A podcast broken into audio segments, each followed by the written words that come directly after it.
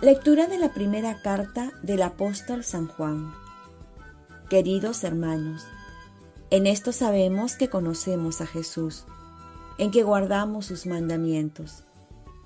Quien dice yo lo conozco y no guarda sus mandamientos, es un mentiroso, y la verdad no está en él. Pero quien guarda su palabra, verdaderamente el amor de Dios ha llegado en él a su plenitud. En esto conocemos que estamos en Él.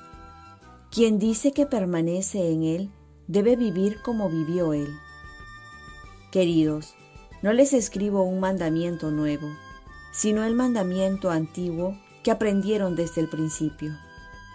Este mandamiento antiguo es la palabra que ustedes han escuchado, y, sin embargo, les escribo un mandamiento nuevo, y esto es verdad, tanto en Él como en ustedes, pues las tinieblas se disipan y la luz verdadera brilla ya. Quien dice que está en la luz y aborrece a su hermano, está aún en las tinieblas. Quien ama a su hermano permanece en la luz y no tropieza. Pero quien aborrece a su hermano está en las tinieblas, camina en las tinieblas, no sabe a dónde va, porque las tinieblas han cegado sus ojos. Palabra de Dios. Salmo responsorial. Alégrese el cielo, goce la tierra. Canten al Señor un cántico nuevo. Canta al Señor tierra entera. Canten al Señor, bendigan su nombre. Alégrese el cielo, goce la tierra Proclamen día tras día su victoria. Cuenten a los pueblos su gloria, sus maravillas a todas las naciones. Alégrese el cielo, goce la tierra. El Señor ha hecho el cielo, honor y majestad lo preceden, fuerza y esplendor están en su templo. Alégrese el cielo, goce la tierra. Lectura del Santo Evangelio según San Lucas. Cuando llegó el tiempo de la purificación según la ley de Moisés, los padres de Jesús lo llevaron a Jerusalén para presentarlo al Señor de acuerdo con lo escrito en la ley del Señor. Todo primogénito varón será consagrado al Señor, y para ofrecer en sacrificio, como dice la ley del Señor, un par de tórtolas o dos pichones Vivía entonces en Jerusalén un hombre llamado Simeón, hombre justo y piadoso, que aguardaba el consuelo de Israel y el Espíritu Santo moraba en él.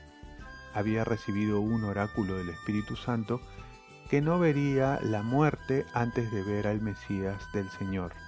Impulsado por el Espíritu Santo, fue al templo. Cuando entraron con el niño Jesús sus padres para cumplir con él lo previsto por la ley, Simeón lo tomó en brazos y bendijo a Dios diciendo, Ahora, Señor, según tu promesa, puedes dejar a tu siervo irse en paz, porque mis ojos han visto a tu Salvador, a quien has presentado ante todos los pueblos, luz para alumbrar a las naciones y gloria de tu pueblo Israel. Su padre y madre estaban admirados por lo que se decía del niño. Simeón los bendijo diciendo a María su madre, mira este niño, está puesto para que muchos en Israel caigan y se levanten. Será como un signo de contradicción, y a ti una espada te traspasará el alma. Así quedarán al descubierto las intenciones de muchos corazones. Palabra del Señor. Paz y bien, el anhelo más profundo, unirse a Jesús.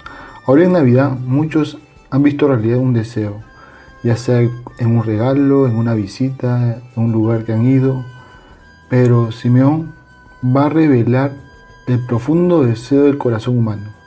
Por ello dice el Evangelio, el Espíritu Santo moraba en él. Había recibido un oráculo del Espíritu Santo, que no vería la muerte antes de ver al Mesías del Señor. Y esto es lo que en el fondo anhela todo hombre. El, el regalo más grande que no se compara a ningún regalo del mundo, estar con Dios. Y esto es también lo que anhela Dios. Por ello se hizo hombre. Son dos corazones que se buscan. Por ello vino y por ello también lo buscamos de diferentes maneras. ¿Qué es lo que busca tu corazón? El cántico de Simeón, además de mostrar el cumplimiento del anhelo de toda persona de ver a Jesús, de unirse a Él, de tenerlo en sus brazos en forma de niño, también nos describe a Jesús como el Salvador de todos los pueblos y la luz para el mundo. Y es que Jesús también se muestra palpable en la Eucaristía. Ahora, con mayor razón, que podemos asistir a las misas presenciales, podemos tocar a Jesús y unirnos a Él siendo uno. En la Eucaristía se cumple el anhelo del hombre de unirse a Dios entonces, llenar su corazón y cumplir ese deseo profundo de estar con Jesús. Pero también Jesús es luz en estos momentos de oscuridad, de tinieblas, por el temor a la pandemia, de contagiarse, de incertidumbre a lo que vendrá el próximo año.